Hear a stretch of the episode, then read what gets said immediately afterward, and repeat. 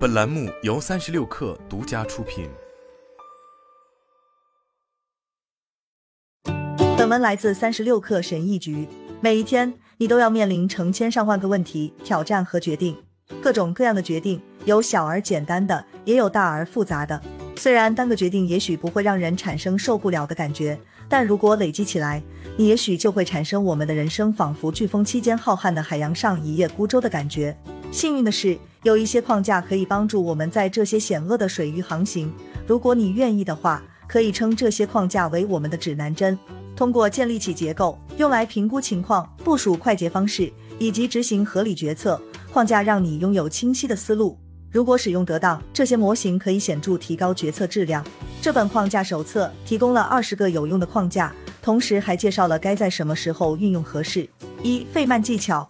费曼技巧以著名的美国理论物理学家理查德·费曼的名字冠名的一种学习方法。这种技巧已经得到了验证，可以用来学习任何东西。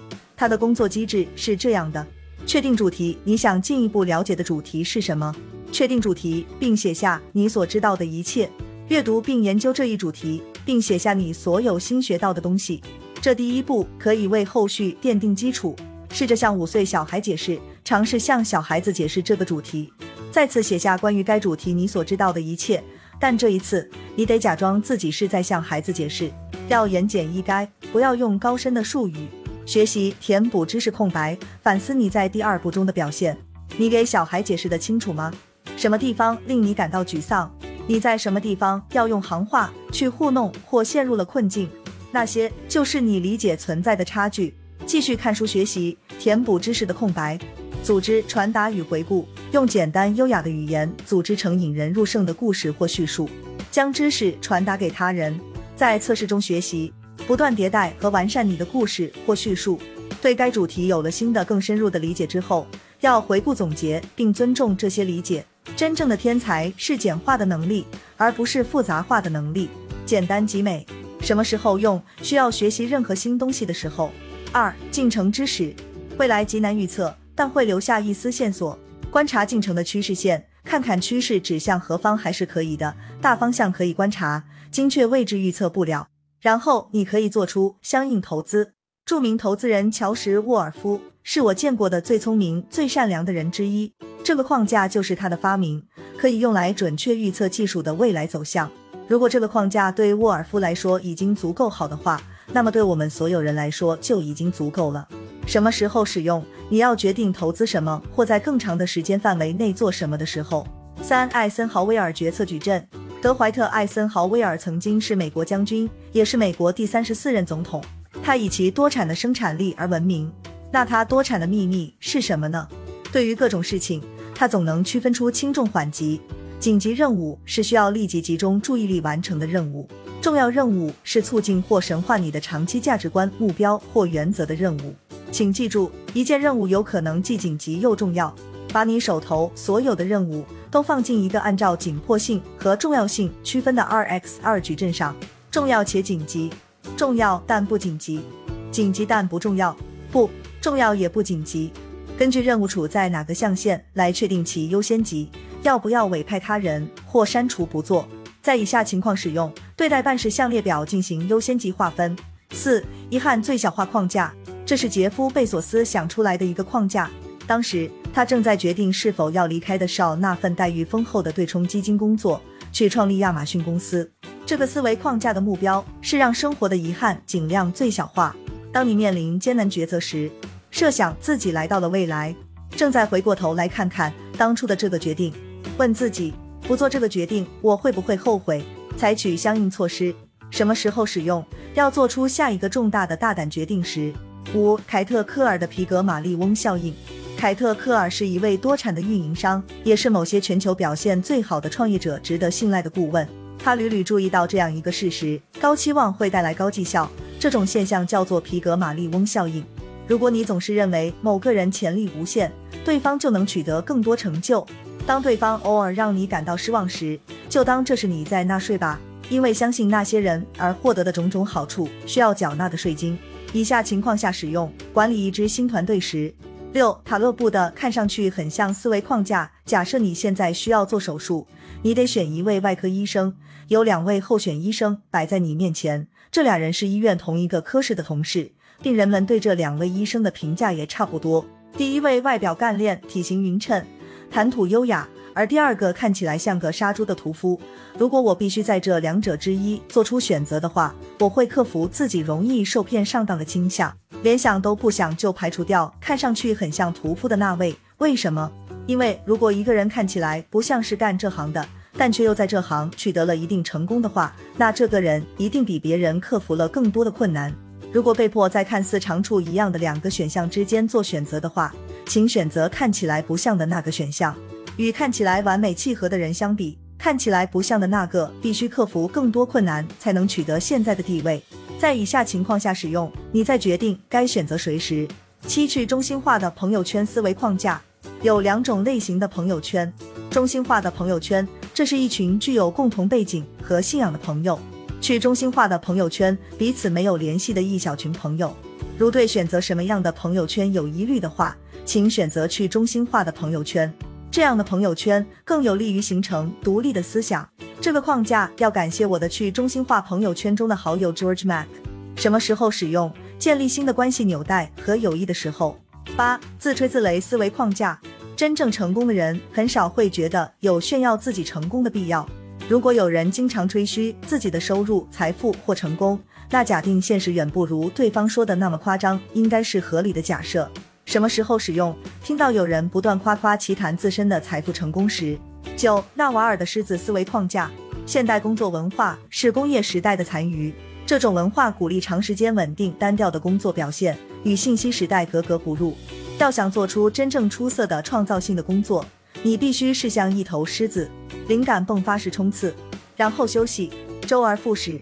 什么时候使用？进行日程安排或决定要为什么类型的公司工作时。一零宋飞的日程表思维框架。宋飞这个角色非常激励人，无论是对于创意人士还是非创意人士都很有启发性。他会在墙上挂一个巨大的日历，然后用红色记号笔在上面做记号。哪一天完成了日常的写作习惯，就会画一个 X。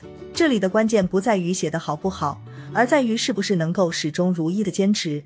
当然了，这不仅仅只能用在写作上，在什么情况下使用？尝试养成一个新习惯时。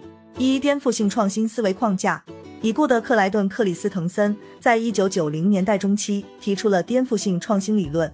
按照克里斯滕森的说法。颠覆性创新的过程大概是这样的：小公司一开始先是从低端市场向既有企业发起挑战，然后逐步蚕食到高端市场。颠覆性创新一般有几个关键步骤：既有企业把重点放在为最有利可图的客户开发产品或服务上，忽略了其他客户；市场新贵于是瞄准了现有企业的产品通常服务过度或不足的这一被忽视的细分市场，并通过以更低的成本、更符合客户需求的产品而获胜。既有企业对此不做回应，而是选择继续把焦点放在最赚钱的客户身上。新贵逐步向高端市场渗透，新贵最终吸引走既有企业的那些盈利客户，从而完成颠覆性创新的循环。今天，你可以在许多行业观察到这种情况，金融服务业尤其突出。在什么情况下使用？评估既有企业所在市场以及新兴企业蚕食市场份额的潜力时。十二、风险共担。塔勒布带火的一个逻辑概念，最先出现在他的同名著作《不对称风险：风险共担：应对现实世界的不确定性》里面。风险共担意味着与任何决策相关的有利和不利因素都要有主要负责人的参与，不管出现任何新情况，始终要寻找它的存在。如果那些制定游戏规则的人不入局，就不要参与那些游戏。在以下情况下使用：评估公司、政府政策提案。或你希望参与的任何新游戏时，十三七种力量，汉密尔顿·赫尔默的七种力量，商业战略的基础是商业战略的圣杯。七种力量是可持续的价值创造的基础，垄断资源，拥有吸引力的条件，优先获得可自主提升价值的令人垂涎的资产。反向定位，新进入者采用新的出色的商业模式。既有者由于预计这种模式会对自己的现有业务造成损害，所以不会模仿这种新的模式。网络经济服务对每位用户的价值随着新用户的加入而增加。规模经济单位成本随着产量的增加而下降。转换成本客户预期因转向替代供应商而需要额外采购所产生的价值损失。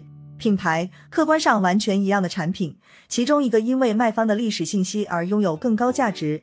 品牌可以决定一个产品的溢价到底能有多高。组织能力，嵌入式的公司组织和活动集，可降低成本和或提供优质产品。具备其中的一到多种力量，往往说明公司具备可持续的竞争优势，也许能创造出长期的商业护城河。在什么情况下使用？在评估一项新投资的长期增长前景时。一四。玩中学，我们的学习方式发生了根本性的变化。老方法学中玩，新方式玩中学。我们正生活在一个史无前例的时代，历史的界限正在被打破，任何人都可以参与其中。如果你想学习任何新东西，请融入到游戏之中，让自己沉浸在里面，根据需要共担部分风险，这是唯一之道。在什么情况下使用？在尝试了解一个新的大趋势时。一五波特五力模型。